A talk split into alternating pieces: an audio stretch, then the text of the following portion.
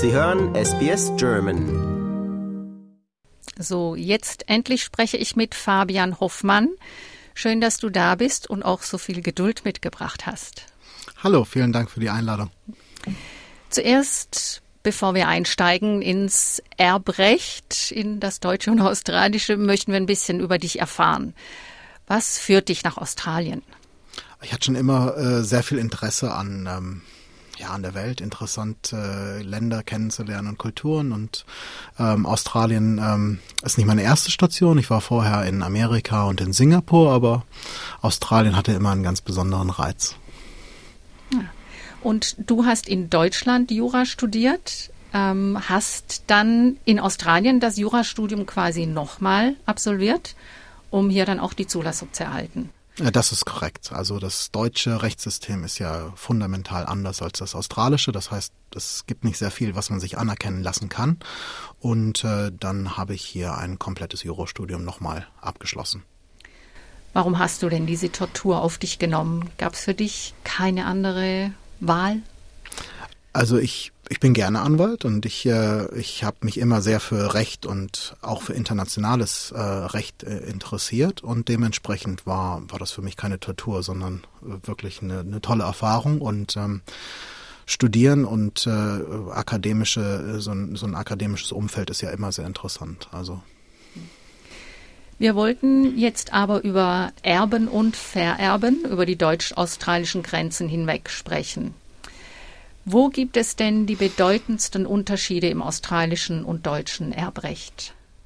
Also eines der wichtigsten Unterschiede, ähm, äh, auf die ich auch immer angesprochen werde, ist die Frage nach der Haftung für Schulden der Erbmasse. Und äh, in Deutschland ist es so, dass man ähm, als Erbe gegebenenfalls für Schulden des äh, Nachlasses äh, gerade stehen muss und in Australien ist es nicht so. Und ähm, das ist, glaube ich, ein äh, fundamental, äh, fundamentaler Unterschied, der ähm, auch quasi mit der Anwendung gewisser Rechtsordnungen ähm, äh, dann einhergeht. Ja, einhergeht, genau. Also da geht es dann quasi um die konkrete Frage, soll ich das Erbe annehmen oder soll ich es ausschlagen? Das ist richtig. Also in Australien kann man ohne sich große Gedanken über äh, die Schulden des Nachlasses zu machen, äh, ein Erbe annehmen und ähm, äh, würde im Endeffekt, äh, wenn etwas übrig bleibt, bekommt man anteilig das, was man als Erbe, was einem als Erben zusteht und muss sich keine Gedanken darüber machen, ob es noch irgendwelche Verbindlichkeiten gibt. Wenn es zur Entscheidung kommt, ob ich das Erbe ausschlagen soll oder nicht, weiß ich da in der Regel schon, ob das eine gute Idee ist oder ob da was übrig bleibt am Ende von dem Erbe. Wie ist denn da die, die Abfolge? Ja, häufig weiß man das schon. Also äh, es gibt natürlich gewisse Gegenstände, die, die, die relativ offensichtlich vorhanden sind, zum Beispiel Immobilien. Die haben einen relativ hohen Wert in Australien. Und äh, wenn eine Immobilie, die nicht belastet ist, äh, zur Erbmasse gehört, dann kann man sich schon relativ sicher sein, dass man äh, genügend Erbmasse hat. Und äh, ansonsten müsste man einfach das Verfahren durchgehen, wenn man, wenn man die Person, die verstorben ist, kennt, dann weiß man in der Regel, ob es da Guthaben gab oder nicht. Ansonsten ähm, forschen wir halt nach, fragen bei allen Banken nach, ob es Guthaben gab. Äh, es gibt, gibt viele Datenbanken, mit denen man nachgucken kann, zum Beispiel, ob jemand Aktien hatte oder, oder sonstige Wertgegenstände. Ja. Gibt es auch Unterschiede in der Erbfolge? Ja, also ähm, bei der gesetzlichen Erbfolge ist es so, dass ähm, die ähm, die Erbfolge in Deutschland ein bisschen weiter ist als in Australien. Also in Australien ähm, ist man nach gesetzlicher Erbfolge nach dem ersten, zweiten Cousin ähm, äh, nicht mehr im, im Rahmen der gesetzlichen Erbfolge, während man im deutschen Recht noch ein bisschen weitergehen kann. Wie weit geht es im deutschen Erbrecht? Äh, vierter, fünfter Grad äh, wahrscheinlich. Also ich müsste noch mal ganz genau nachgucken, aber äh, definitiv eins, zwei hm. Level weiter. Wo kann es denn so richtig kompliziert werden bei diesen Erbsachen? Also richtig komplexe Situationen kommen auf, wenn jemand in ähm, Australien ähm, äh, Vermögen hatte, bewegliches und unbewegliches, und dann seinen Wohnsitz aus welchen Gründen auch immer zurück nach Deutschland verlegt. Äh, wenn es dann zum Erbfall kommt und es kein Testament gibt, dann würde sich das bewegliche Vermögen nach dem äh, Recht des Wohnsitzes richten und das unbewegliche Vermögen äh, würde sich dann nach dem äh, Recht der Belegenheit der Sache ergeben. Und da kann es dann zu Diskrepanzen kommen. das, das kann relativ komplexe ähm, Fragen bezüglich der Verteilung, aber auch bezüglich ähm, äh, der Aufteilung der Kosten für die äh, Bearbeitung des, des Falles geben. Also es kann da sehr kompliziert werden. Um solche Komplikationen im Voraus schon auszuschließen, kann man das im Testament machen?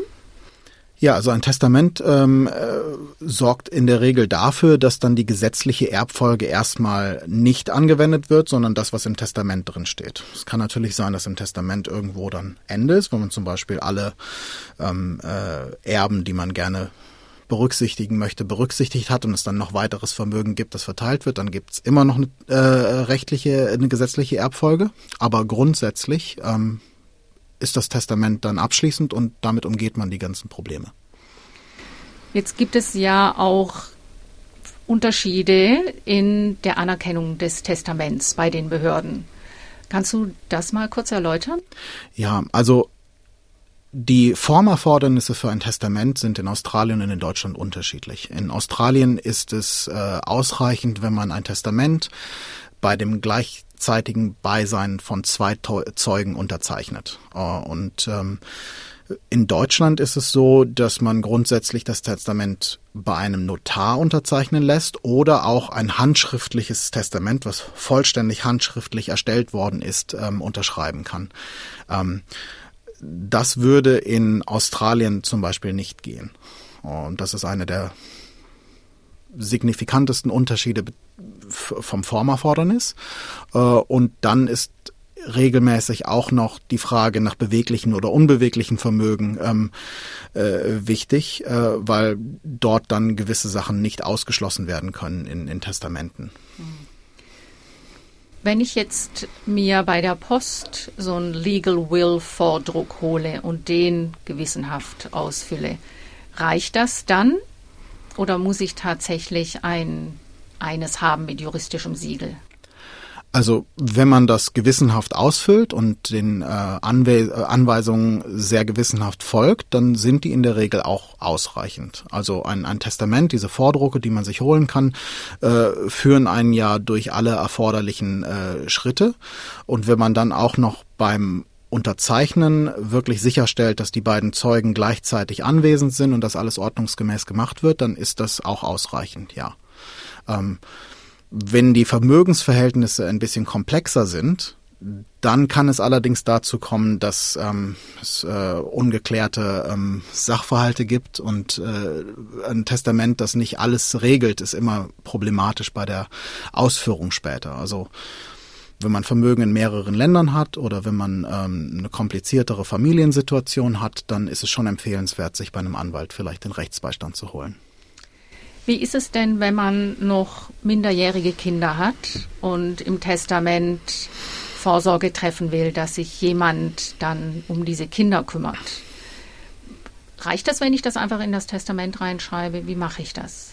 Ja, also solche Guardianship Clauses kann man natürlich ins Testament einnehmen ähm, und die sind auch relativ simpel. Also man würde jemanden benennen und würde dann tatsächlich sagen, dass wenn beide Elternteile verstorben sind, dass dann diese Person eintritt und das Sorgerecht bekommen könnte. Es wird dann aber in der Regel immer noch bei dem Gericht, das dann entscheidet, ob das Sorgerecht zugeteilt wird, geprüft, ob die Person dann tatsächlich in der Lage ist, das zu tun. Also es ist keine Garantie, dass wenn ich eine Person benenne, dass diese dann tatsächlich auch das Sorgerecht erhält. Weil die bestimmte Bedingungen erfüllen muss. Oder? Ja, also das Gericht würde in der Regel äh, überprüfen, ob die Person ähm, Sorge für die Kinder treffen kann. Also wenn zum Beispiel jemand äh, selber nicht in der Lage ist, äh, äh, äh quasi rechtsbindend äh, aufzutreten, dann würde das Gericht wahrscheinlich auch sagen, dass die, ähm, dass, dass diese nicht das Sorgerecht für Kinder haben können. Hm. Ähm, Jetzt gibt es in Deutschland auch die Variante, dass man das Testament notariell beglaubigt lässt. beglaubigen lässt, heißt es. Ähm, ist das nötig, jetzt von der australischen Warte aus gesehen? Das ist nicht notwendig. Ähm, allerdings, wenn, wenn man ein internationales Testament erstellen will, dann würde ein zusätzliches notarielles Beurkundigen dafür sorgen, dass die Gerichte dieses internationale Testament eher anerkennen. Ähm, Andersherum ist es so, dass in Australien ja die notarielle Beurkundung des Testaments grundsätzlich nicht erforderlich ist, also damit es Wirksamkeit in Australien hat. Aber wenn man dann noch Vermögensgegenstände in Deutschland hat oder andere Regelungen in Deutschland in diesem Testament regeln will, dann würde ein solches internationales Testament definitiv äh, hilfreich sein. Hm, okay. Ich spreche mit Fabian Hoffmann. Er ist hier beim, äh, bei mir im Studio und wir sprechen über Erben und Vererben. Und wir sind beim Thema Testament. Wir haben in der deutschsprachigen Gemeinschaft auch ein bisschen nachgefragt, was Sie als wichtige Themen ansehen. Und da kam die Bemerkung von einem Hörer, dass ähm, ein Testament eines Verwandten im Ausland gemacht wurde und die deutschen Behörden das einfach nicht berücksichtigt haben. Kann das daran gelegen haben, dass es eben diesen Formalitäten nicht entsprochen hat? Grundsätzlich ja, also es ist natürlich schwierig zu sagen, so allgemein, warum das jetzt nicht anerkannt worden ist. Aber Testamente sind äh, sehr, sehr wichtige Dokumente und dementsprechend ist diese äh, Form sind diese Formerfordernisse auch etwas, was die Gerichte sich sehr genau angucken. Ähm, und ähm, das kann durchaus daran gelegen haben, ja. Die ne, andere Fragen, die aufkamen, waren steuerlicher Natur. Die kannst du, Fabian Hoffmann, als Anwalt wahrscheinlich nicht beantworten. Leider, leider nicht. Also Steuerrecht äh, kann ich hier keine Informationen geben. Ja, wir begeben uns auf die Suche nach einem Steuerberater. Wenn jemand zuhört, der diese Fragen beantworten kann, könnt ihr euch gerne melden oder können Sie sich gerne melden. Ähm, jetzt nehmen wir mal an, der Todesfall ist eingetreten. Dann ähm, muss das Testament eröffnet werden. Es muss eine ganze Reihe von Dingen passieren. Kannst du uns da mal durchlaufen, was da passieren muss und wo wir alleine an Grenzen stoßen könnten? Also wenn ähm, der Todesfall eingetreten ist und es besteht ein Testament, dann muss man in Australien äh, ein sogenanntes Probate beantragen. Ähm, das entspricht ungefähr dem, was wir in Deutschland als Erbschein be bezeichnen würden. Das Gericht guckt sich dann das Testament an und ähm, entscheidet dann basierend auf den Informationen, die im Testament vorhanden sind und den äh, zusätzlichen Informationen, die wir dann quasi mit einreichen, ob dieses Probate eröffnet werden kann. Und mit diesem Dokument kann man dann erst die ganzen Vermögensverfügungen treffen. Also die Erbmasse kann erst dann an die Erben ausgezahlt werden, wenn dieses Probate erstellt worden ist. Ähm, das ist klingt erstmal wie eine simple Aufgabe des Gerichts, wo man quasi einfach nur äh, Schritt für Schritt äh, Sachen überprüft. Aber weil jeder Fall etwas anders ist, kommt häufig ähm, die Rückfrage der Gerichte nach gewissen Informationen. Das kann zum Beispiel ähm, sich auf das Vorhandensein weiterer Erben beziehen. Das kann sich auch auf die ähm, ähm, Zulässigkeit von ähm, der Bestellung von gewissen ähm, äh, Executors äh, ergeben. Also es kann durchaus Probleme geben bei der Beantragung des, äh, des Testaments, äh, des Probates. Die, die Executors, das sind die Testamentsvollstrecker. Genau, also im Testament würde man in der Regel einen Executor äh, bestellen und dieser würde dann für einen den Nachlass verwalten, bis das gesamte Erbe verteilt ist an die ähm, Begünstigten. Ähm, das geht auch mit dem Unterschied, den wir am Anfang benannt haben, einher, dass es in Australien ähm, keine Haftung der Erben für Schulden des äh, Verstorbenen gibt äh, und der Executor hat die Aufgabe, bevor er das Erbe verteilt, alle Schuldner zu ausfindig zu machen und erstmal alle Sachen zu begleichen und dann den Rest erst zu verteilen. Wenn ich jetzt ähm, in Australien lebe, aber in Deutschland erbe, dann wird der Erbschein aber von den deutschen Behörden ausgestellt. Richtig? Oder ich muss ihn bei den deutschen, beim deutschen Konsulat beantragen? Wenn der Verstorbene in Deutschland verstorben ist? Ja. Ähm, und dort gelebt hat. Und dort gelebt hat. Ja, also dann würde äh, Deutschland die Jurisdiction sein und dann müsste man das deutsche ähm, Pro, äh, das, den, den deutschen Erbschein quasi in, in Australien anerkennen lassen. Das ist ein sogenannter Reseal und den würde man hier bei den zuständigen Gerichten dann auch einholen. Mhm. Und was ist dann das, was man übers Konsulat machen muss? Also man, wie jetzt, ähm, also ein Beispiel, ich werde als Testamentsvollstrecker eingesetzt und dann muss ich aber das Zeugnis über das Konsulat beantragen, über das Deutsche weil der Erblasser, der Verstorbene, in Deutschland gelebt hatte. Ähm, es kann durchaus damit zusammenhängen, dass die deutschen Dokumente in Australien so nicht anerkannt werden und dementsprechend da ein zusätzliches Siegel äh, erforderlich ist, damit die hier anerkannt werden. Und das kann durchaus durch ein durch das Konsulat erfolgen. Hm, okay. Ähm, da wir jetzt gerade beim oder da ich gerade das Thema Testamentsvollstrecker an gesprochen habe. Wenn jetzt mein, meine Verwandtschaft in Deutschland mich als Testamentsvollstreckerin einsetzt, in welchen Fällen sollte man das ablehnen? Also ist das überhaupt zu managen von hier aus?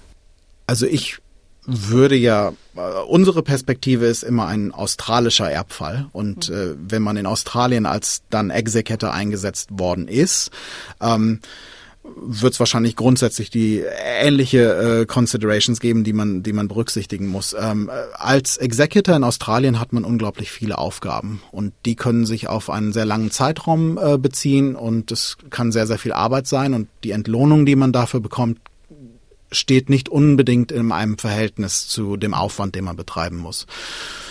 Deswegen sind ja meistens Executives auch nahe Angehörige, ähm, die das dann aufgrund des familiären Verhältnisses machen und nicht, weil sie gerne bestellt werden möchten. Mhm. Ähm, also das muss man sich schon das muss man schon berücksichtigen. Und insbesondere, wenn es dann ähm, grenzüberschreitend ist, dann kann der Aufgabenbereich sehr, sehr aufwendig sein. Mhm. Jetzt gibt es ja oft den Fall, dass man es mit Erbengemeinschaften zu tun hat. Also dass nicht nur eine Person erbt, sondern mehrere. Was macht man denn, wenn die Miterben im Ausland sind und nicht kooperieren?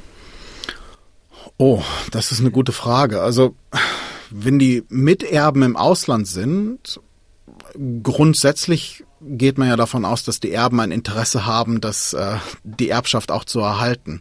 Wenn die jetzt nicht kooperieren würden, äh, im Sinne von, äh, die nehmen die Erbschaft so jetzt nicht an, dann würde der Erbteil, der den Begünstigten in Deutschland zusteht, äh, als Treuhandgeld weiter hier bestehen bleiben und kann nicht ausgezahlt werden.